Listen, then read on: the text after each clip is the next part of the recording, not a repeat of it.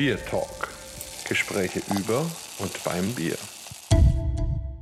Hallo und herzlich willkommen zu einer neuen Folge unseres Podcasts Bier Talk. Heute wagen wir uns in den Süden unseres Freistaates nach Niederbayern und haben einen richtig tollen Gast, nämlich den Michael Sturm. Und vielleicht stellst du dich einfach ein bisschen selber vor. Erstmal natürlich schön, dass du da bist und auch schön, dass du da bist, Holger. Hallihallo, ich hoffe, dir geht's auch gut. Mir geht's auch gut, Markus. Vielen Dank. Wunderbar. Also, Michael, zurück zu dir. Erzähl uns doch ein bisschen und natürlich den Hörern, mit wem wir es heute zu tun haben. Sehr gerne. Vielen Dank für die Einladung. Freut mich sehr. Mein Name ist Michael Sturm. Ich bin der Bräu der Brauerei Krieger in Land an der Isar. Bin 39 Jahre, verheiratet, zwei wunderbare Kinder und freue mich heute auf den Biertalk. Gleich mal eine Frage am Anfang. Als mir jemand von dir erzählt hat, hat er mir gesagt, der Michael Krieger, was ja gar nicht stimmt. Wie ist es denn? Bist du da reingeheiratet oder hat die Familie in den Generationen mal so gewechselt oder wie kommt das? Der Name, Nachname Sturm kommt von meinem Vater und meine Mutter ist ein gebürtige Krieger. Also ich bin bei uns die vierte Generation Krieger in Landau quasi sozusagen. Ich bin in der Familie Krieger Sturm, die vierte Generation hier in Landau bei der Brauerei Krieger. Wunderbar. Und über Landau und die Brauerei und so weiter sprechen wir natürlich gleich ein bisschen. Aber wir haben ja auch den Holger dabei. Und wenn der Holger dabei ist, dann hat er in der Regel Durst. Und du hast uns sechs Flaschen Bier geschickt. Sprich, wir müssen natürlich auch ein bisschen arbeiten. Und nachdem du ja der Bräu bist, kannst du vielleicht mal sagen, mit welchem dieser schönen Biere wir beginnen wollen. Ich würde empfehlen, dass wir mit dem Banditbräu Hell anfangen. Einem klassischen bayerischen Hellen mit 11,9% Stammwürze, das Bier ist eine Zusammenarbeit mit den Jungs von Casual Monks aus München, die diesen Banditen, der auf der Flasche zu finden ist, schon länger als T-Shirt und Sweatshirt-Motiv vertreiben. Und wir kennen uns und schätzen uns und haben auch schon beim Festival Reinheitsgebot in München zusammengearbeitet. Da haben wir jetzt mal gesagt, jetzt machen wir mal ein gemeinsames Bier. Und das Ergebnis habt ihr bei euch vor euch. Gut, dann machen wir das jetzt mal auf. Also man muss auch wirklich sagen, also Bandit wirklich ganz spannend, denn wir haben hier so einen, so einen urbayerischen Typen mit Gamsbart, Hut und einem Tuch vor der Nase und dieses Tuch ist natürlich mit den weiß-blauen Rauten, also so ein bisschen innerbayerisches Rebellentum, dazwischen noch ein Kranz aus Hopfen, also irgendwie doch sehr, sehr spannend. Machen wir das Ganze mal auf und geben es mal ins Glas.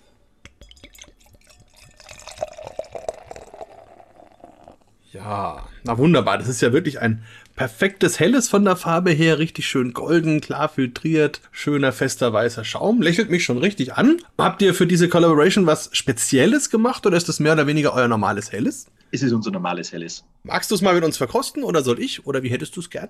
Sehr gerne, wenn du das Bier vorstellst. Ich lasse mich da gerne auf deine Expertenmeinung ein. Okay, na, da bin ich mal gespannt. Also ich gebe mal mein Bestes. Also wie gesagt, wir haben eine ganz schöne goldgelbe Farbe. Es ist klar filtriert, hat so einen richtig schönen Schein, strahlt mich also an. Obendrauf dann eben so ein schöner weißer, feinporiger Schaum. Jetzt rieche ich mal da rein. Ah, ja. Also da, da, da riecht man eigentlich schon so richtig typisch bayerisches Helles. Also eine schöne, ausgewogene Mischung. Wir haben so ein bisschen grüne, grasige Aromen aus dem Hopfen. Dann haben wir so ein bisschen Honig, bisschen Getreide aus dem Malz. Eine sehr frische Note. Also es strahlt mich, wie gesagt, auch vom Geruch richtig an, macht richtig Lust. Dann nehme ich jetzt mal einen Schluck. Also ganz toll das Mundgefühl, es mussiert richtig auf der Zunge, umschmeichelt es so ein bisschen geht so ein bisschen süß los, dann kommt wieder der Honig, dann kommen so ein bisschen die Noten aus dem Hopfen, diese grün grasigen und dann geht es so aus und dann kommt auch so eine bittere, die ist dann doch auch ganz schön selbstbewusst, aber sicherlich noch im Rahmen für ein helles und ausklingend kommt dann wieder ein bisschen was von dem Honig zurück und dann fängt der Mund an leicht auszutrocknen und dann ist wahrscheinlich dein Geheimnis, weil wenn der Mund trocken wird, dann will man natürlich wieder trinken und das ist bestimmt dein Ziel, dass man eben nicht nur einen Banditen hat, sondern vielleicht zwei oder drei oder mehr, oder? Ja, natürlich, sehr gerne. Also wenn ein Bier zum Weitertrinken anregt, ist das natürlich immer was, ein sehr positives Zeichen, wo man sieht, das Bier schmeckt, das Bier macht Lust auf mehr und das freut uns dann natürlich. Ja, was sagt denn unser Wahlbayer dazu, Holger? Ja, ich, also, ich wollte eigentlich einfach immer schon mal fragen, ob das irgendwie also einfach nur so ein Etikett ist oder ob das eine Aussage ist, weil der Typ ist ja doch irgendwie böse und so. Ja, also richtig muss ich ja zugeben, das Etikett finde ich jetzt gewagt. Ja, so ein bisschen, ja. Böse würde ich jetzt nicht sagen. Er schaut ein bisschen grimmig rein. Es ist tatsächlich so ein bisschen ein bayerischer Rebell, so würde ich jetzt charakterisieren.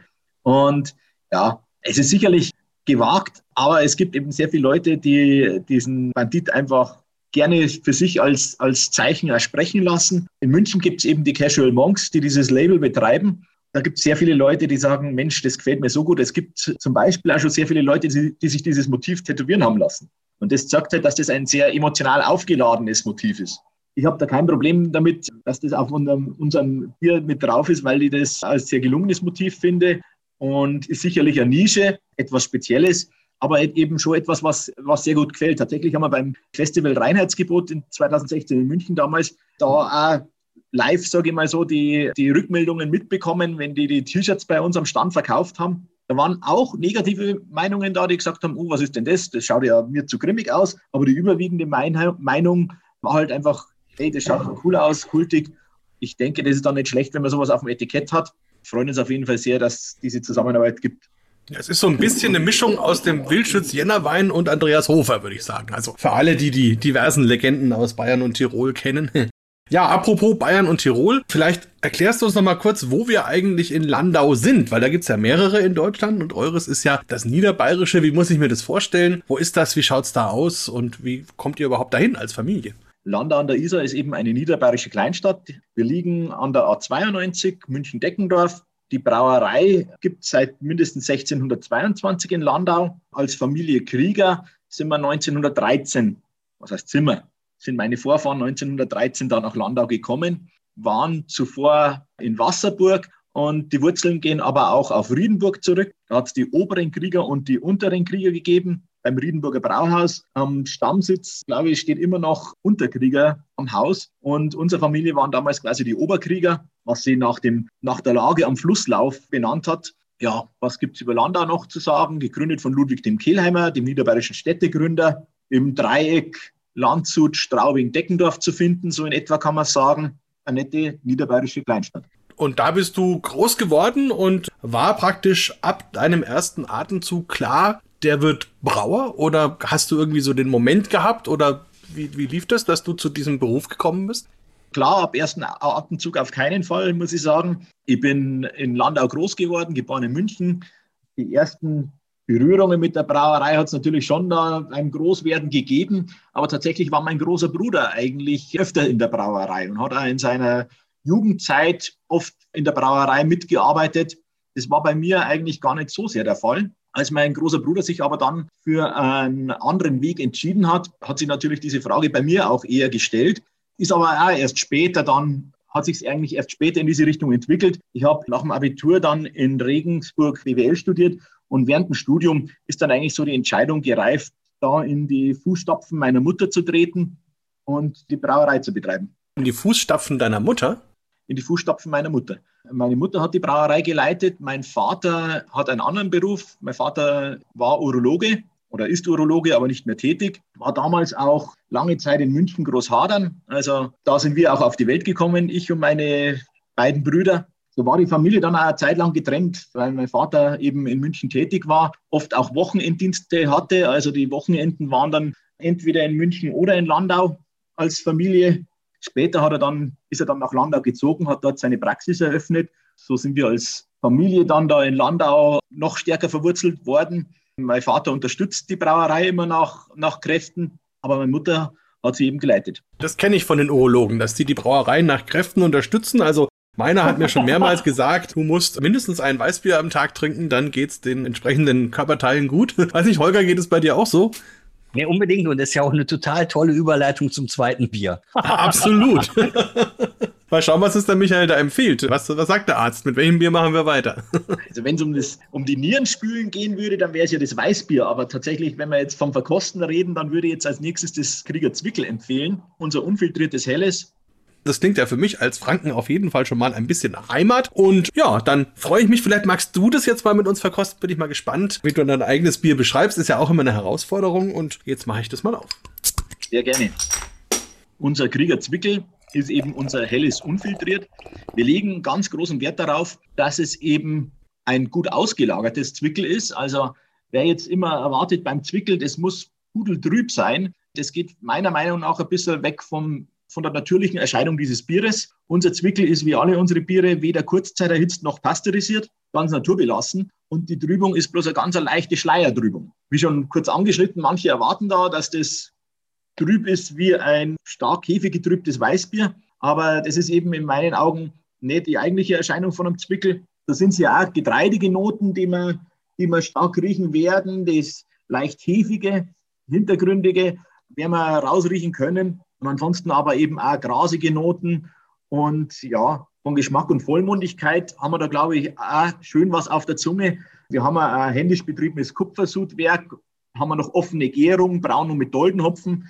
Der Günther Tömmes, der die Brauerei mal besucht hat, hat gesagt, da wird noch archaisch gebraut. Das hat mir gefallen, das merke ich mir immer. Und, und ich denke, das schmeckt man schon auch bei unseren Bieren, dass die einfach da Charakter haben, dass man sagt, das ist jetzt hier aus einer ganz traditionellen Anlage. Also ich denke auch, das ist völlig richtig, dass eigentlich das Kellerbier ein gut ausgelagertes Bier war. Man darf ja nicht vergessen, früher hat man pro Prozent Stammwürze ja eine Woche gelagert. Das heißt, bei so einem 11, 12, 13 Prozent Bier sind wir da mit drei Monaten dabei. Und ich meine, dann ist das natürlich ziemlich klar. Das ist, glaube ich, eher eine moderne Interpretation, dass eben Zwickel unbedingt unfiltriert und das muss man unbedingt sehen und dann kommt man eben zu dieser relativ starken Trübung, die da heutzutage oft drin ist. Ganz im Gegenteil, man merkt eben dieses lange Lagern. Das ist ein sehr harmonisches, sehr rundes, sehr weiches Bier. Und ich finde vom Mundgefühl her ist es auch nochmal samtiger, also nochmal runder, angenehmer als das, das Banditbräu von eben. Und also wirklich so ein, so ein Gaumenschmeichler und auch ein bisschen voller von der Aromatik her und passt natürlich perfekt für den klassischen Einsatz im Biergarten. Also wunderbar.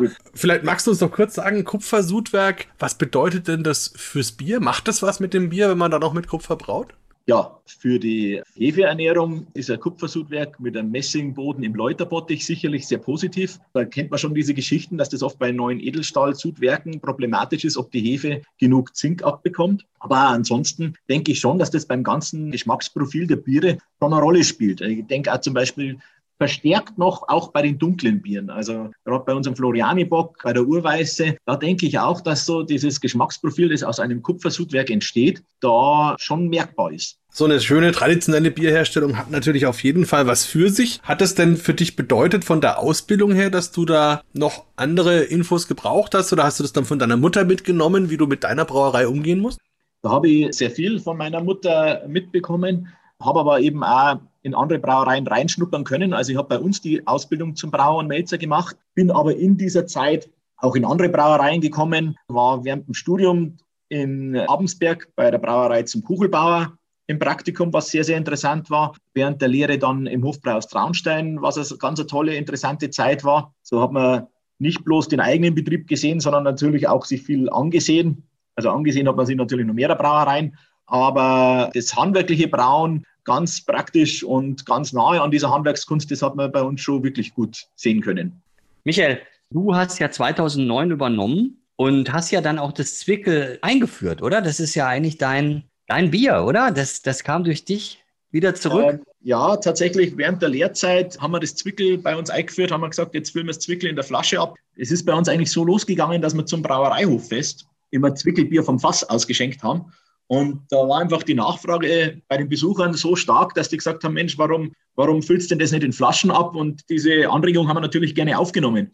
Und so ist das Zwickelbier bei uns, hat sich da eben stark dann etabliert, was ja auch zu einer kleinen Brauerei, wie wir eine sind, gut dazu passt. Unbedingt, ja. Und dann eben sowieso die, die Euroflasche, ne, die ihr jetzt wieder benutzt, ganz klassisch. Auch die klassischen Etiketten. Und dann passt auch so ein Zwickel ganz großartig. Wunderbar. Wollen wir denn zum dritten Bierchen fortschreiten. Boah, ich glaube, du hast schon wieder Durst, so wie ich dich kenne. Also darfst du dir jetzt eins aussuchen, beziehungsweise lass mal den Michael dir eins aussuchen, aber du musst es dann verkosten. Ich würde gerne empfehlen, unser Krieger Weißbier mit Flaschengärung gebraut. Und dann schön damit rein ins Glas. Hier haben wir jetzt natürlich eine schöne Naturtrübung. Ja, die ist jetzt hier da. Wir haben so ein schönes Goldgelb eine tolle Schaumbildung, ganz feinporiger weißer Schaum. Ja, so wie das halt bei einem Weißbier sich gehört. Die Hefe, die fruchtigen Aromen, auch schon direkt so eine Getreidenote ist auch mit dabei. Probier mal. Ja, ganz klassisches Weißbier. Eine Banane, ne, spritzig und erfrischend. Ja, also da Wetter, wenn ich hier aus dem Fenster gucke, ist hervorragend. Scheint die Sonne. Das ist so ein richtig schönes Biergartenbier. Als Weißbier ein Klassiker im Bayernlande. Jawohl. Freut uns. Da fühlt man sich richtig zu Hause.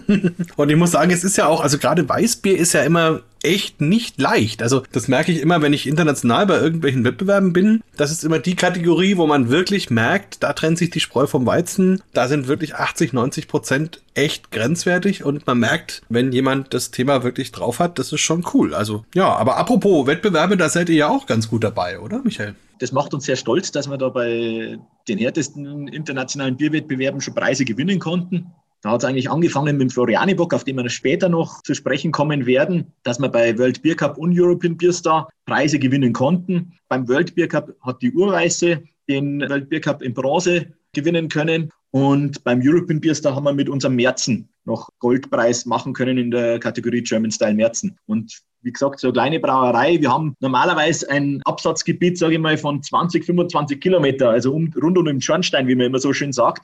Das ist dann schon was Tolles, wenn man sagt, da auf dem internationalen Brauparkett bekommt man da so eine Adelung durch so einen Preis. Das waren ganz besondere Momente für uns, muss ich schon sagen. Ja, das kann ich mir vorstellen. Und überhaupt, das ist ja so ein, so ein Eck, glaube ich, bei euch, das viele Leute gar nicht so auf dem Schirm haben in Sachen Bier. Und da gibt's aber eben tolle Brauereien und tolle Biere. Und da gehört für mich das Weißbier auf jeden Fall dazu. Und fehlt mir jetzt eigentlich nur noch die Weißwurst. Wobei ich weiß gar nicht, Holger, dürfte ich das jetzt? Wir zeichnen hier um halb drei Uhr nachmittags auf. Dürfte naja, ich überhaupt eine Weißwurst essen?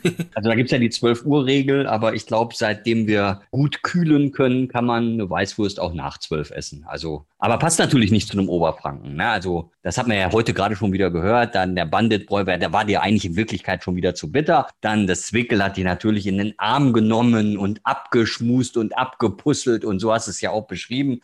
So ist es halt mit dir, ja. Kann man nichts machen. Aber nein, also es ist auf jeden Fall ein ganz, ganz tolles Weißbier und ich finde diese fruchtigen Noten auch schön. Also weil es so eine schöne frische Mischung ist. Also natürlich hat man dieses bananige und leichte Zitrusaromen und so, aber es erschlägt einen nicht. Es ist richtig angenehm, richtig weich und, und auch da muss man wirklich sagen, wie der Holger gesagt hat, ein schönes Sommerbier. Ja, macht, macht ihr das Weißbier separat bei euch, die obergärigen Biere oder wie macht ihr das? Was den Gärkeller betrifft, auf jeden Fall. Wir haben einen obergärigen Gärkeller und einen untergärigen Gärkeller. Nach dem obergärigen Gärkeller geht es beim Weißbier dann eben direkt zur Flaschengärung. Und auch eine offene Gärung habt ihr, oder? Und eine offene Gärung, absolut. Sowohl im untergärigen als auch im obergärigen Bereich haben wir offene Gärung, geben die Kräusen ab. Also auch da die ganz traditionelle Braumethode, die wir da pflegen. Und beim Weißbier haben wir zum Beispiel eben auch noch, wie bei einigen anderen Bieren auch, ein Dekoktionsverfahren. Also auch da die ganz klassische Herstellungsweise, dass man nicht bloß ein Infusionsverfahren hat, sondern auch eben ein Mehrmaischverfahren macht, bei dem die Maische getrennt wird und dann ein Teil der Maische auf Kochtemperatur aufgeheizt wird und dann wieder zusammengeführt wird. Was ist denn euer stärkstes Bier? Also was verkauft ihr denn am meisten? Unser Helles ist unser Hauptbier. Das muss man schon sagen, dass das Helle der absolute Bestseller ist. Aber sind wir eben auch froh, dass da die Spezialitäten unser, unser Sortiment da abrunden. Das Weißbier ist dann die Nummer zwei, sage ich mal. Ja, das kann ich gut verstehen. Vielleicht noch so eine ganz persönliche Frage. Jetzt hast du das ja von deiner Mutter übernommen. Bist du denn schon dabei, für die nächsten Generationen zu sorgen oder suchst du da noch? Wir haben zwei wunderbare Buben, ein und drei Jahre alt, aber soweit denke ich jetzt da noch nicht. Würde mir auch fernliegen, da irgendeinen Druck aufbauen zu wollen. Das muss ich auch sagen. Also das ist, sowas passiert schon immer, auch ohne dass die Eltern das wirklich machen, einen Druck aufzubauen. Sowas passiert dann, glaube ich, schon immer irgendwie so durch Umfeld und so, wo dann so Frotzeleien und Scherze gemacht werden und natürlich auch ganz stark durch einen selbst, dass man sagt, Mensch, es wäre schade, wenn diese Brautradition aufhört. Und deswegen glaube ich, ist es schon der richtige Weg, da nicht einer Nachfolgegeneration den Druck aufzuerlegen. Das, ich hatte auch das Glück, dass das meine Eltern bei mir in keinster Weise gemacht haben. Ja, ich denke mal, es ist ja auch ganz natürlich, dass die ja in der Brauerei mit aufwachsen, dass die da mal durchwuseln und eigentlich mehr oder weniger das als ganz normal empfinden. Und so wie ich das auch kennengelernt habe bei meinen Schulkameraden, die mit Brauereien zu tun hatten, da gibt's natürlich einen gewissen sozialen Druck, so ab dem Zeitpunkt, wenn man dann mal so 16, 17, 18 ist und man weiß, da ist eine potenzielle Quelle direkt neben einem. Da gibt's natürlich dann schon so ein bisschen den, den Anspruch zu sagen, Mensch, ihr habt doch Bier, da können wir noch mal eine schöne Party feiern und dann, glaube ich, entsteht das schon, aber du hast natürlich völlig recht, es ist wichtig, das wirklich möglichst offen zu lassen, weil Druck, glaube ich, an der Stelle absolut das Falscheste ist, was man machen kann. Und ich glaube, das ist auch so ein bisschen das Geheimnis, glaube ich, dass so die jüngeren Generationen jetzt, die ich so kenne an Brauerei, also jungen Brauereibesitzern, dass die wirklich da ohne Druck hineingewachsen sind und deswegen das auch mit einer ganz besonderen Liebe und Hingabe machen. Und so ein bisschen habe ich das Gefühl, dass du das auch machst, oder? Man kann doch sagen, du bist doch schon mit Herz und Leib und Seele und so komplett dabei. Ja, bin ich. Und es ist einfach eine tolle Branche, es ist ein tolles Produkt. Es ist einfach was Schönes, wenn man beruflich was macht, was Menschen Freude macht. Und das ist einfach, wenn man dann wieder hört, Mensch, da sind wir jetzt gemütlich beieinander gesessen bei einem Bier und das hat mir so geschmeckt und es war so schön. Oder auf dem Volkfest ist so schön. Das sind schon tolle Sachen, dass man sagt, da macht man den Menschen Freude. Und die Mitarbeiter, die Bürger vor Ort sind stolz auf das Produkt. Apropos die Bürger vor Ort. Holger, du bist doch ganz viel in der Ecke in Pilztingen und eben da drumherum. Wie ist denn das, was du da so einsammelst? Sind da ganz viele Kriegerfans dabei und was haben die denn gern für Biere? In Landau auf jeden Fall. Da wird Krieger getrunken und da sind sie auch zu Hause. Das ist ja das, was der Michael auch beschreibt. Also der Radius so 25 Kilometer um die Brauerei herum. Und da ist Krieger einfach eine Hausmacht, gar keine Frage. Wenn man jetzt dann noch ein bisschen weiter geht, dann wäre dann Arco vielleicht noch als bekanntere Marke zu erwähnen. Also du hast es ja vorhin schon gesagt. Also Niederbayern ist ja insgesamt so ein Landstrich, der, ja, weiß ich nicht, vielleicht ein bisschen unterbewertet ist, zu Unrecht, wie ich finde, ist eine sehr, sehr schöne Region, richtig typisch bayerisch dort und auch natürlich schon von der Sprache her ist das Niederbayerische ja so ein richtig typisches Bayerisch, so wie man das als Preuße quasi erwartet. Ich bin da sehr gern. Also die Region bietet mehr, als man glaubt. Und ich kann alle nur auffordern, das einfach mal zu erkunden und, und, und, und mal hinzufahren und, und eben nicht nur landschaftlich, sondern auch bierig ist ja auch einiges geboten. Also soll man, soll man mal hinfahren, auf jeden Fall. Und wenn dann irgendwann jetzt die Biergärten auch wieder ohne Beschränkungen vielleicht aufmachen, dann ja sowieso erst recht. Dann müssen wir ja sowieso alles Mögliche wieder nachholen, überhaupt auch das Reisen nachholen und da kann man mal nach Niederbayern fahren. Das ist ein schönes Ziel. Ja, das ist doch ein, ein sehr, sehr gutes äh, Wort dazu. Und ich kann auch nur sagen, ich habe ja mal einen Brauereiführer geschrieben für ganz Bayern, habe alle Brauereien besucht und da war tatsächlich Niederbayern für mich auch noch so ein recht weißer Fleck. Und da kann ich mich auch erinnern, dass es da viele Brauereien gab, die mich echt überrascht haben, weil ich sie eben so gar nicht gekannt habe und auf dem Schirm hatte. Und also ich erinnere mich eben zum Beispiel in Dingolfing auch, habe ich Brauereien kennengelernt, die ich mir vorher nicht habe vorstellen können. Und dann eben auch eure Brauerei. Deswegen bin ich auch so froh, dass wir da jetzt mal die Biere gemeinsam verkosten können. Und Apropos, mit was machen wir denn weiter? Drei haben wir noch.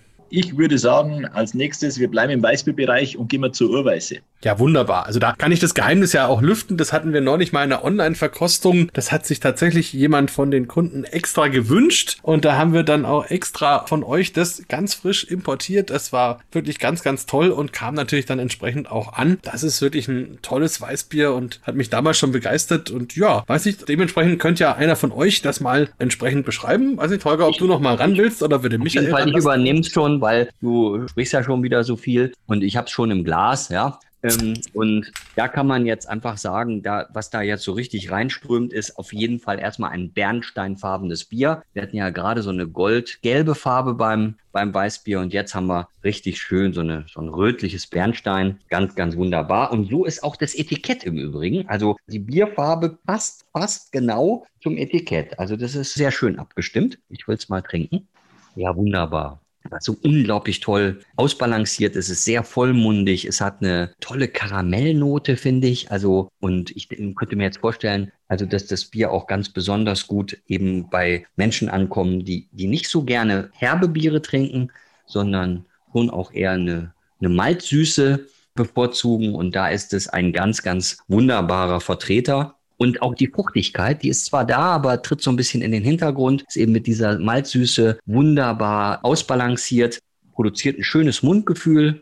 Also ich habe mich verliebt. Also ich habe mich verliebt. Ganz, also wirklich unglaublich. Sehr, sehr schönes Bier und auch zu Recht wahrscheinlich die Bronzemedaille erworben beim World Beer Cup. Das muss man ja auch erstmal machen in so einem heiß umkämpften Wettbewerb. Also ich kann das nur empfehlen. Prost. Prost. Was mich auch da schon wirklich immer begeistert hat, ist echt die Farbe, weil das auch ein Anklang ist eben an die Biere, so wie sie früher waren. Also da hat man ja auch nicht wirklich unterschieden zwischen dem hellen und dem dunklen, sondern das war halt das Weißbier. Und das hatte dann eben so eine, so eine bernsteinfarbene Farbe. So ein richtiges dunkles Weizen, das geht ja eigentlich erst los, wenn es richtig schwarz oder schwarzbraun ist. Und so ist dann die Range von diesen normalen Weißbieren ziemlich groß. Und hier hat man halt wirklich schön, wie du schon beschrieben hast, Tolga, dieses Karamellige auch mit dabei. Also sehr schön. Es wirkt mir auch ein bisschen intensiver, ein bisschen kräftiger kräftiger. Michael, wie kam du denn da drauf, dann eben noch ein anderes Weißbier zu machen und warum Urweiße?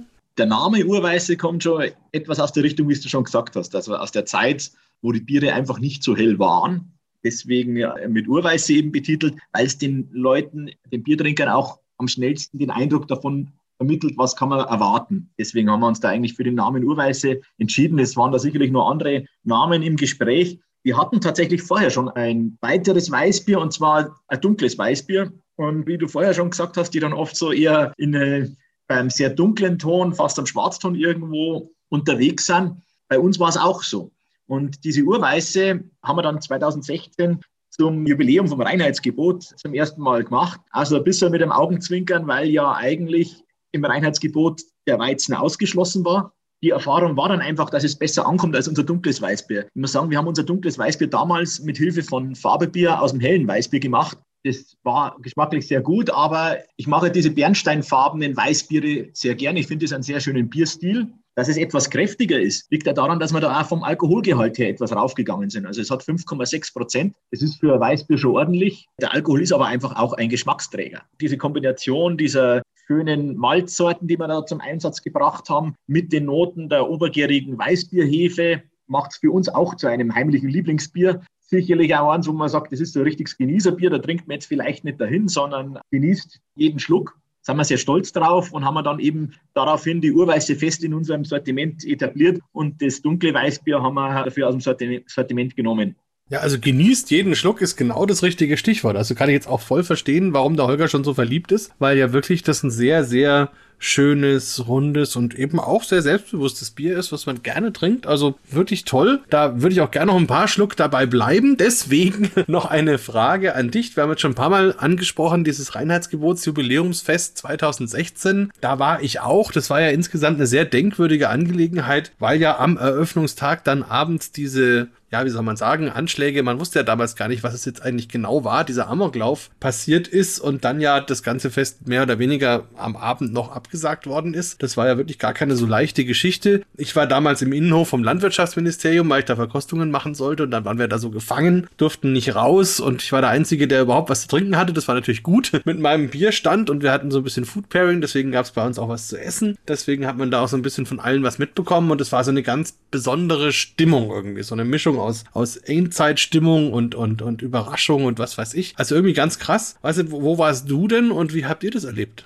Also für uns war das auch ein ganz ein krasses Erlebnis, wirklich. Das kann, hätte ich jetzt genauso gesagt wie du. Wir hatten da unseren Stand, an dem eben die Casual Monks mit dabei waren. Die haben ihre T-Shirts verkauft, wir haben unser Bier verkauft. Ganz eine schöne Stimmung, viele Leute, die das genossen haben. Und dann sind diese Nachrichten gekommen und hat dann Nachrichten aufs Handy bekommen. Seid ihr in Sicherheit? Was ist los? Es sind dann ja auch wirre Meldungen umher gegangen. Aus unserer Sicht hat man irgendwo gedacht, okay, da gibt es jetzt mehrere Orte in München, wo etwas bedrohlich ist, wo, wo Gewalttaten passieren. Dementsprechend war das schon etwas, was uns da auch stark bewegt hat, ganz klar. Dann hat es ja geheißen, okay, jetzt wird abgebrochen. Dann ist angefangen worden, den Platz abzuschirmen, also Richtung Marienplatz an der Seite der Feldherrnhalle ist dann schon eine, eine Reihe von Polizisten mit MG aufgestellt worden. Die Zelte wurden geschlossen. Wir waren dann als Betreiber in diesem Stand quasi erst einmal und haben uns natürlich da Sorgen gemacht, was ist denn jetzt los? Und sind dann später auch ins, ins Landwirtschaftsministerium rübergegangen, war ja dann auch der, der, gesamte Verkehr in der Innenstadt lahmgelegt, bewusst die U-Bahnen ausgesetzt und so weiter und so fort. Und man hat bis in die Nacht eigentlich vieles nicht gewusst, da ja eigentlich so die Gerüchte unterwegs waren oder die Annahmen, dass es mehrere Täter waren, aber die Behörden wussten halt dann bloß von dem einen Täter, wo er ist man war sich nicht sicher, ob da noch mehr Täter irgendwo unterwegs sind. Und das war schon eine, war schon eine Ausnahmesituation, ganz klar. Ja, also war wirklich krass, ne? Und dann irgendwann die Hubschrauber gekreist und dann kamen, wie du schon sagst, die Meldungen, dass hier und da und dort noch irgendwas war. Also wirklich schräg. Ich bin dann, glaube ich, irgendwann um, um 1 Uhr nachts oder so dann eben zu Fuß zum Hotel gelaufen, weil ja keine Taxis gefahren sind, keine U-Bahn. Das war auch eine bestimmte Stunde Weg. Also war schon ein verrückter Abend irgendwie. Weiß nicht, Holger, kannst du dich noch erinnern, was du da gemacht hast? Abends hatten wir Gäste und wir sind dann mit zwei Autos sind wir zu einer Lokalität gefahren, wo wir also hin wollten. Und dann ist es also passiert, dann haben wir uns gegenseitig angerufen und dann, was machen wir denn jetzt um Gottes Willen und so und geht's euch gut und was weiß ich nicht, dann sofort wieder zurück nach Hause, dann hier gesessen und haben irgendwie abgewartet und Radio gehört und das war richtig gespenstisch. Solche Sachen sind halt ja nicht zu vermeiden und jedes Mal dann einfach unglaublich traurig auch, wenn das passiert. Und, und das war für die Stadt, war das ein echter Schock. Also absolut. Und immer wenn ich jetzt zum Beispiel dann am Einkaufszentrum in der Nähe bin, dann denkt man zwangsläufig immer sofort daran. Das ist irgendwie ganz komisch. Genauso wie wahrscheinlich auch jeder weiß, wo er dann bei 9-11 gerade war. Diese Momente, die vergisst man einfach nicht. Da kann man sich dann noch nach langer Zeit erinnern, was man in dem Moment gerade gemacht hat, wo einem dann die Nachricht erreicht hat. Also das, das ist irgendwie ja was Beeindruckendes. Bleiben wir beim Bier und gehen jetzt vielleicht dann doch zum nächsten. Und ich glaube, Michael, jetzt ist er dran, der Bock, oder? So ist es, genau. Unser Floriani-Bock, den macht man wie auch die Urweiße noch gar nicht so lange. Wir haben 2013 zum ersten Mal diesen Bock gemacht. Wir hatten davor Bier einer anderen Brauerei als Handelsware, das wir an unsere Kunden für die Bockbierfeste verkauft haben auf den Bockbieranstichen, auf den Bockbierfesten, speziell in Landau, war es bei der Feuerwehr so, dass die gesagt haben, wann macht der Krieger endlich einen eigenen Doppelbock? Und das ist Jahr für Jahr so gegangen. Für unsere Ausstoßgröße und für unseren Absatzpreis, sage ich mal, haben wir ein relativ großes Sud aus. Wir schlagen bei den Hauptsorten 100 Hektoliter aus. Beim Bock, wo wir eben auch ein Zweimaischverfahren klassisch hernehmen, da sind es knappe 70 Hektoliter. Und wir haben damals an Handelsware von der anderen Brauerei 10 bis 12 Hektoliter gekauft. Und da haben wir dann natürlich gesagt, Mensch, 70 Hektoliter, 10 Hektoliter, das klafft schon etwas auseinander. Und im Handel, ich meine, man kauft sich schon nochmal einen Doppelbock, aber da trinkt man jetzt auch nicht jeden Abend fünf halbe. Und von dem her war auch da die Erwartungshaltung eher gering. Aber irgendwann einmal haben wir halt dann gesagt, wir wagen diesen Sprung, probieren es, Plan B und C sind in der Schublade gelegen, beziehungsweise dann zumindest der Plan B schon auf den Weg gebracht worden, den Doppelbock in ein Whiskyfass zu legen. Plan C wäre gewesen, Bockbierbrand machen zu lassen. Also wir waren da fest der Überzeugung, dass von diesem Bockbier noch jede Menge übrig bleibt. Der Name Floriani Bock ja daher, dass der Florian nicht bloß der Patron der Feuerwehrleute war, was auch eine schöne Bedeutung war, weil wir, wie gesagt, auch ein Bockbierfest bei der Feuerwehr in Landau haben aber er ist eben auch der Schutzpatron der Brauer. Habe ich selber ehrlich gesagt lange Zeit gar nicht gewusst, aber meine Großmutter stammte aus der Deckendorfer Brauerei und die ist in Kindstagen von ihrem Vater dann rumgeschickt worden vom Florianitag und hat bei den anderen Brauereien gesammelt für diese Messe, für dieses Amt. Und dieses, diese Messe wurde dann tatsächlich im Kreis der Deckendorfer Brauereien der Bräufamilien gefeiert. Finde ich auch eine sehr schöne Geschichte, weil ja sicherlich die Konkurrenzsituation damals gerade am Ort noch eine stärkere Rolle gespielt hat. Und trotzdem sind die da am Floriani-Tag im Brauerkreis so zusammengekommen. Und das war eigentlich so diese Geschichte, warum man gesagt hat, Floriani-Bock ist ein schöner Name für ein Bier. Und haben dann also ein bisschen so ein Namensrätsel aufgebaut. Also haben dadurch auch schon die, die Leute ein bisschen mit dem, mit dem Bier konfrontiert. Tatsächlich war es dann so, dass das Bockbier innerhalb von drei Wochen ausverkauft war und ich habe meinen eigenen Kasten Bockbier im Edeka kaufen müssen, weil er aus der Brauerei keinen mehr nehmen konnte, weil die schon alle reserviert und verstellt waren für die Bockbierfeste. Dann machen wir den noch jetzt mal auf, bin mal gespannt. Ich meine, es ist ja immerhin auch ein silberner und ein bronzener Bierstar da drauf. Also das ist ja schon auch eine tolle Geschichte und oh ja. Oh, Holger, das gefällt dir bestimmt auch, oder? Dieses Rot, Gold, Braun, das ist ja toll. Absolut. Und ich kenne ich kenn das Bier auch gut. Und in Pilzding gibt es ein Edeka und da versorge ich mich dann ab und zu damit. Hm, und hat auch in der Nase so ein bisschen, ja, fast schon schokoladige, nussige Aromen. Hm, dann kommt so ein bisschen Trockenbeeren, ein bisschen Rosinen. Sehr, sehr intensiv. Moment, ich probiere mal. Das ist ein schöner dunkler Doppelbock. Also so hm. richtig typisch, wie man es möchte. Oh ja. Ja, also kann man nur sagen, das ist wirklich Wunderbar, auf den Punkt, hat die Preise völlig zu Recht verdient. Interessanterweise auch eine schöne bittere hinten drauf. Also, wie ist denn das überhaupt? Du sagst ja, ihr braut ausschließlich mit Doldenhopfen. Macht das auch in so einem Bier was aus oder machst du dir da auch Gedanken drüber? Ganz kurz muss ich einhaken. Nicht ausschließlich mit Doldenhopfen. Wir haben auch Pellets, aber zur Aromagabe nehmen wir immer den Doldenhopfen. Also für die Grundhopfung nehmen wir immer Pellets her und die letzte Hopfengabe, die Aromagabe, die, die ist dann immer in Doldenhopfenform. Wichtig ist uns auch, dass wir nur Aromahopfen verwenden, also bei uns eine Hochalpha-Sorte, wie man so schön sagt. Das heißt, diese Hopfen, die viel stärkere Bitterkraft haben, die kommen bei uns überhaupt nicht zum Einsatz, weil einfach Aromahopfen da qualitativ seine Vorteile hat. Selbst für die Bittere wird es eine schönere, eine rundere Bittere. Wichtig ist uns schon immer, dass die Biere einfach schön ausbalanciert sind. Und ich denke, das ist auch das, was man bei unserem Bock immer wieder hört, dass er nicht zu sehr ins röstige fällt oder nicht so sehr ins Bittere, sondern dass es einfach ein runder Trinkgenuss ist, charaktervoll, aber aber eben auch noch schön zu trinken. Und das ist, glaube ich, das, was uns, was uns da, da auszeichnet und auch was das Ziel bei den Bieren immer ist. Für alle Hörer, die sich jetzt vielleicht auch mal so ein Bier besorgt haben oder noch besorgen werden, da kann man sich auch mal wirklich den Spaß machen, das im Glas zu haben, das Glas ein bisschen zu neigen und zu drehen. Und dann bildet sich eben dieser schöne Film vom Bier, der am Glas so kleben bleibt. Und weil das eben so eine schöne goldbraune Farbe hat, gibt es dann auch einen ganz schönen Schimmer, der dem Glas wirklich ein tolles Aussehen verleiht. Also sehr, sehr spannend und interessant auch, wie diese Rosinen Noten, Karamellnoten da auch sehr schön rüberkommen. Also wirklich ein schönes Bier. Holger, das wäre doch auch was für deinen Sohn. Der heißt ja fast genau so, oder? ja, der heißt fast genau so. Und na gut, der ist jetzt 17 und trinkt auch mal ein Glas Bier mit mir, aber ist jetzt noch nicht der absolut passionierte Biertrinker geworden. Muss ja auch nicht sein, aber das wäre auf jeden Fall was für den. Also auch, also eben so ein etwas schweres Bier, dann also diese, diese typische Honignote auch, natürlich auch diese Karamellnote, das schmeckt meinem Flori auf jeden Fall auch richtig gut. Ja, apropos Bockbieranstich, Michael, wie macht ihr das denn überhaupt? Also jetzt gut, Corona war wahrscheinlich sowieso nicht viel los, aber so generell, wie schaut es bei euch aus, so ein Bockbieranstich? Wir haben da eine Veranstaltung, die wird der Bockbierzeit etwas vorausgeschickt und das ist die öffentliche Bockbierprobe. Die ist immer in unserem Stammhaus, das zur ursprünglichen Brauerei gehört und da kann jeder kommen. Das ist eben noch vor der traditionellen Starkbierzeit und ist eine ganz beliebte, ganz nette Veranstaltung. Es ist vom, vom Rahmen her überschaubar. Und dann in der Bockbierzeit, da folgen dann eben die verschiedenen Bockbierfeste und Bockbieranstiche, die dann eben Kunden von uns machen, Vereine aus der Gegend.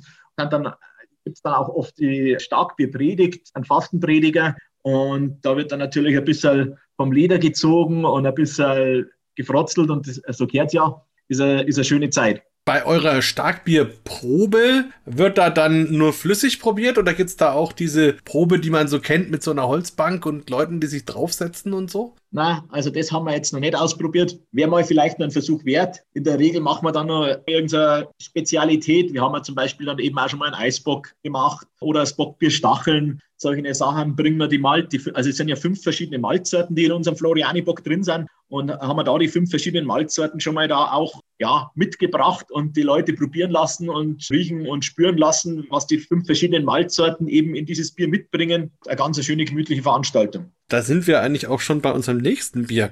Da steht nämlich spannenderweise gar nicht mehr Krieger drauf, sondern da steht jetzt Mikes Wanderlust drauf. Vielleicht willst du vorher kurz sagen, was es damit auf sich hat und dann, Holger, können wir uns der Sache mal nähern. Ne? Ja, gerne. Also Mikes Wanderlust, das war unser Craftbeer-Projekt, sage ich mal so. Im Anschluss an meine Biersommelier-Ausbildung habe ich gesagt, Mensch, das, was mir eigentlich schon die ganze Zeit umgegangen ist, eben auch andere Biersorten als unsere traditionellen zu machen, haben wir dann umgesetzt haben ein India Pale Ale gebraut, ein Session Pale Ale, ein Porter. In dieser Mike's Wanderlust-Geschichte war eben auch ein spannendes Thema Bockbier ausbauen in Fässern. Wir hatten es ja beim Floriani-Bock schon im ersten Jahr gemacht, dass man das, die Kombination, die sich ja sicherlich am meisten anbietet und die am gängigsten ist und auch gut funktioniert, muss man sagen, im Bourbon-Fass ausbauen, den dunklen Doppelbock, das hatten wir da schon gemacht. Mikes Wanderlust, der Name natürlich, also Mike ist mein Spitzname und Wanderlust sollte heute halt ein bisschen so für den Blick über den Tellerrand auch stehen. Mein Urgroßvater, der der erste Krieger in Landau war, in der Brauerei, der hat, bevor er die Brauerei in Landau gekauft hat und nach der Brauerausbildung, hat er sich auf den Weg gemacht und hat das Brauen in der Welt sich angeeignet und angesehen. Also der ist damals nach Marseille, nach Tunis, hat sich dann in Neapel auf einem Schiff einquartiert und hat sich durch Kohleschaufeln die Überfahrt nach Nordamerika verdient und hat dann auch in Nordamerika noch in vier verschiedene Brauereien gearbeitet und ist dann eben später nach Deutschland zurückgekommen und hat dann gemeinsam mit seiner Frau zuerst der Brauerei in Wasserburg betrieben und dann die Brauerei in Landau gekauft. Aber ich finde es eben ganz erstaunlich, gerade im Vergleich zu heute, wenn man sagt, okay, Heute buche ich einen Flieger und kann übermorgen einsteigen und fliege nach Nordamerika oder wo auch immer hin und bin da gleich dort. Und er hat in Zeiten, wo er nicht gewusst hat, was erwartet ihn, da zwei, drei Wochen Kohlen geschaufelt, damit er da hinkommt. Dieser Pioniergeist, der, der imponiert uns sehr. Somit hat es halt auch bei uns in der Familiengeschichte schon ein bisschen diese Wanderlust gegeben. Deswegen war das ein schöner, schöner Name, wo man sagt, damit soll der Blick über den Tellerrand, den da mein Urgroßvater uns schon vorgelebt hat, auch ein bisschen versinnbildlicht werden. Äh, bin ich jetzt mal gespannt, wie das so wird. Ich gebe es jetzt hier mal ins Glas und dann lasse ich mal die Hörer reinhören, weil ich glaube, das ist auch ein ganz spannendes Geräusch, was dieses Bier von sich gibt. Moment.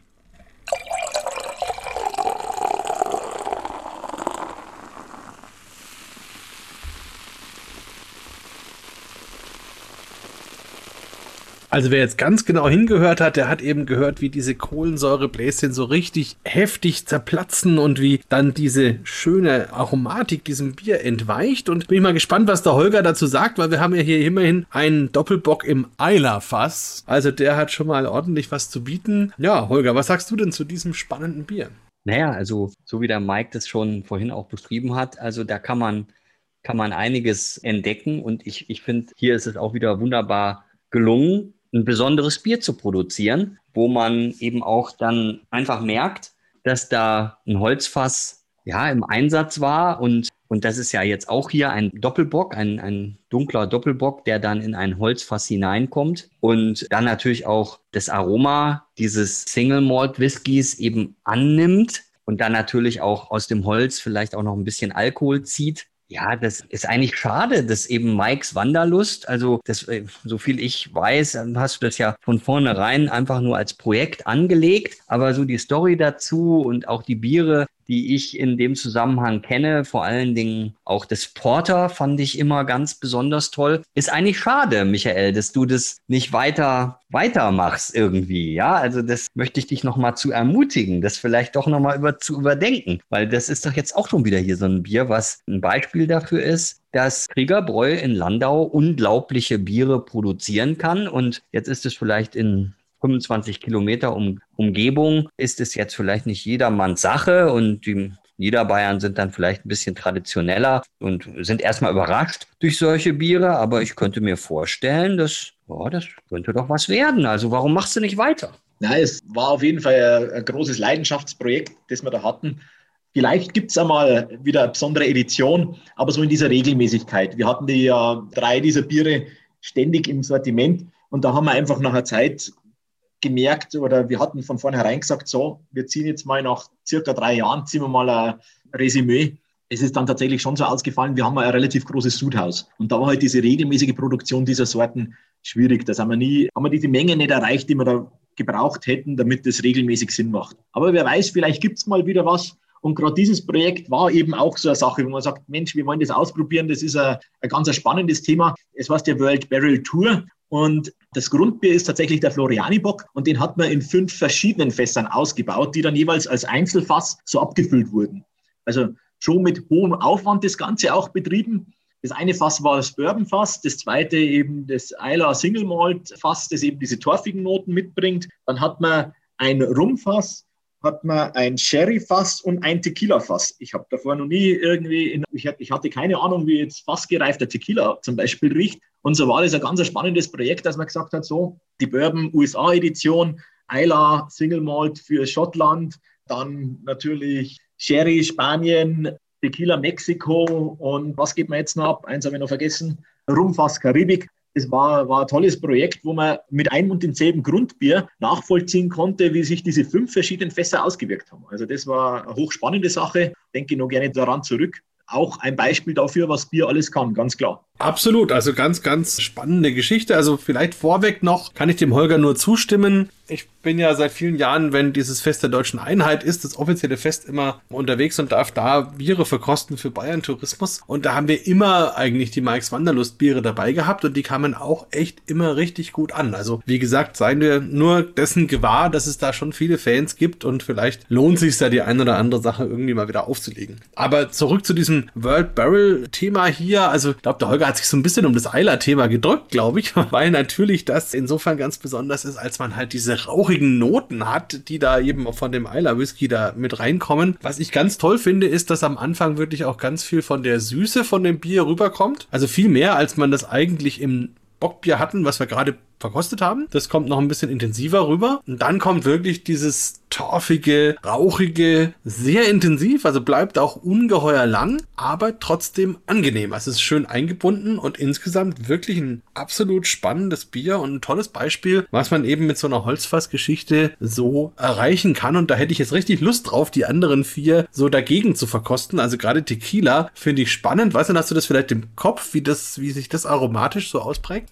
Das war ein bisschen so eine Feigennote, war wirklich auch sehr schön rund zu trinken. Das Eiler war natürlich das, das am meisten polarisiert hat. Also wer überhaupt keinen torfigen Whisky mag, für den war das natürlich, da ist dann eher so der, das Stichwort Schornsteinfeger gefallen. Das intensivste war das Bier aus dem Rumfass. Das hängt natürlich auch ein bisschen an den Fässern auch. Wie, wie sind die Fässer beschaffen? Wie lang ist die Leerung her davor und so weiter und so fort. Bourbon ja die ganz klassische Kombination. Sherry war auch sehr, sehr gut.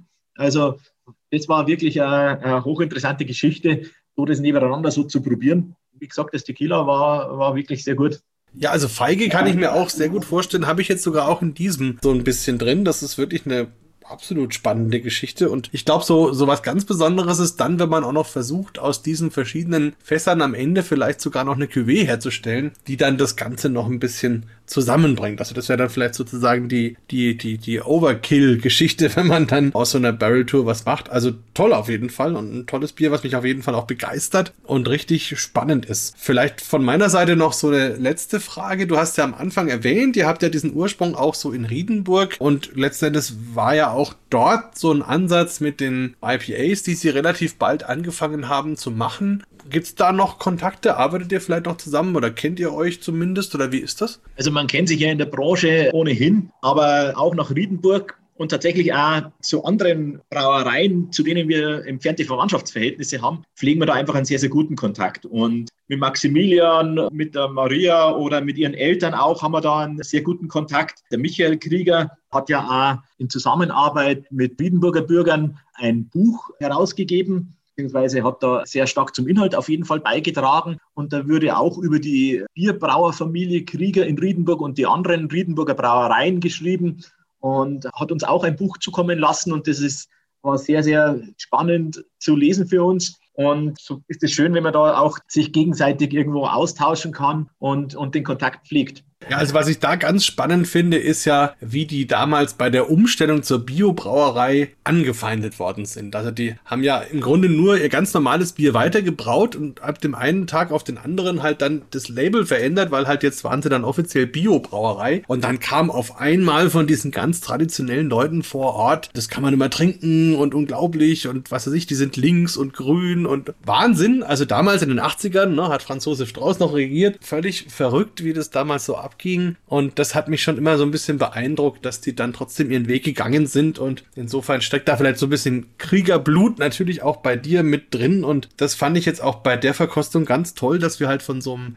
mehr oder weniger traditionellen Hellen über sowas wie die Urweise oder den Bock bis zu so einem ganz krassen Eiler Bock hier dann gekommen sind und eigentlich mal sehen, was einfach so möglich ist, wenn man das Thema Bier einfach komplett lebt und komplett denkt. Und das hat mich absolut begeistert. Was nicht, Holger, wie ging es denn dir? Und hast du vielleicht auch noch eine letzte Frage? Also mir ging es ganz genau so und ich kann auch wirklich immer wieder betonen, was wir auch für eine tolle Bierkultur haben in unserem Land und insbesondere natürlich in Bayern und was eben auch so eine traditionsreiche Brauerei wie Krieger in Landau an der Isar auch zaubern kann und was da auch für ein Portfolio geboten wird. Und, und eigentlich ähm, muss man da noch viel mehr drüber reden. Also der Biertalk ist ja nur ein, ein kleines äh, Puzzlestück in dem Reigen derer, die eben toll auch über Bier reden können, Appetit machen, um zu trinken und auch zu genießen und auch sich vorzustellen, was überlegt sich der Braumeister. Und da kann ich dann immer auch nochmal darauf hinweisen, also jetzt ganz besonders eben auch hier bei dem Bier, was wir jetzt im Glas haben, das gehört halt auch wirklich ins Glas. Also, weißt du, und das ist jetzt auch kein, kein Bier zum Durstlöschen, sondern das ist wirklich ein Bier, um sich damit auseinanderzusetzen und so. Und trotzdem bietet die Brauerei ja auch für einen schönen Sommertag im Biergarten hatten einfach diese unglaublich leckere Urweiße, wo ich nochmal wieder darauf zu sprechen kommen muss einfach. Und dann gibt es auch noch ein Brauereimuseum. Da haben wir noch gar nicht drüber gesprochen. Das gelingt uns vielleicht noch in den letzten zwei Minuten. Michael, dass du ganz kurz auch nochmal was zum Brauereimuseum sagst. Also auch vor dem Hintergrund, es lohnt sich wirklich nach Landau zu kommen. Ja, absolut. Kann ich natürlich nur unterstreichen.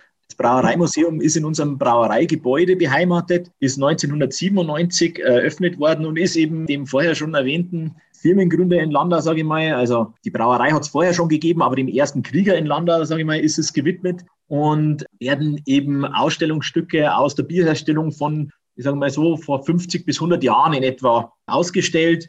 Und man kann eigentlich so chronologisch die Bierherstellung in früheren Zeiten verfolgen. Geöffnet ist Brauereimuseum eher unregelmäßig, muss man sagen. Wir haben jedes Jahr normalerweise Ende September Jetzt befinden wir uns natürlich 2020 und 2021 in Jahren, wo es etwas schwieriger ist mit Veranstaltungen und offenen Tagen. Aber in der Regel ist Ende September in Landau ein Tag, an dem die verschiedenen Museen geöffnet haben und an dem beteiligen wir uns auch und haben dann meistens noch ein kleines Foodtruck-Treffen bei uns im Brauereihof. In diesem Rahmen kann das Brauereimuseum besucht werden oder ist eben nach Vereinbarung auch für Besuchergruppen geöffnet. Da kann man einfach viel darüber erfahren, über die wichtigen Entwicklungsschritte in der Brauereizeit. Und was mich bei dem Museum und, und überhaupt bei der Beschäftigung mit der Geschichte des Bieres heute so fasziniert, ist, wie die Menschen, die dieses Thema Bier, das ja viele tausende Jahre schon gibt, lange, ohne dass sie jetzt diese wissenschaftlichen Hintergründe gehabt haben, lange da Stück für Stück einfach durch Ausprobieren verbessert haben. Man wusste ja nicht, was ist die Gärung, man wusste nicht, wie das genau mit dem Maischen ist, mit dem Stärkeabbau und so weiter und so fort.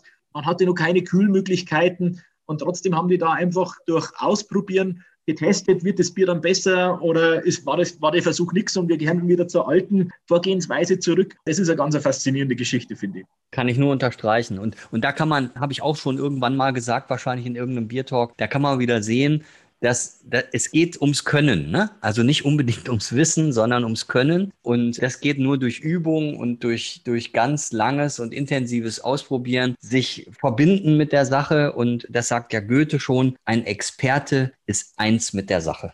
Ja, das könnte ja vielleicht ein Schlusswort sein. Wollte ich gerade sagen. Das ist eigentlich das perfekte Schlusswort. Vielen, vielen Dank, lieber Michael, lieber Mike, dass du heute mit uns deine sechs Biere hier verkostet hast und überhaupt vielen Dank dafür, dass wir sie überhaupt bekommen haben. Und das war auf jeden Fall ganz, ganz toll. Und wir wünschen allen Hörern, die das vielleicht nachvollziehen, dass sie auch so viel Spaß dabei haben und vielleicht auch mal bei dir vorbeischauen. Und ja, also an dieser Stelle Danke für deine Zeit, danke für deine Biere, danke für dein Engagement und hoffentlich bis bald vor Ort. Ich sag vielen Dank. Alles Gute. Macht's gut. Ciao. Tschüss. Servus. Bier Talk, der Podcast rund ums Bier. Alle Folgen unter www.biertalk.de.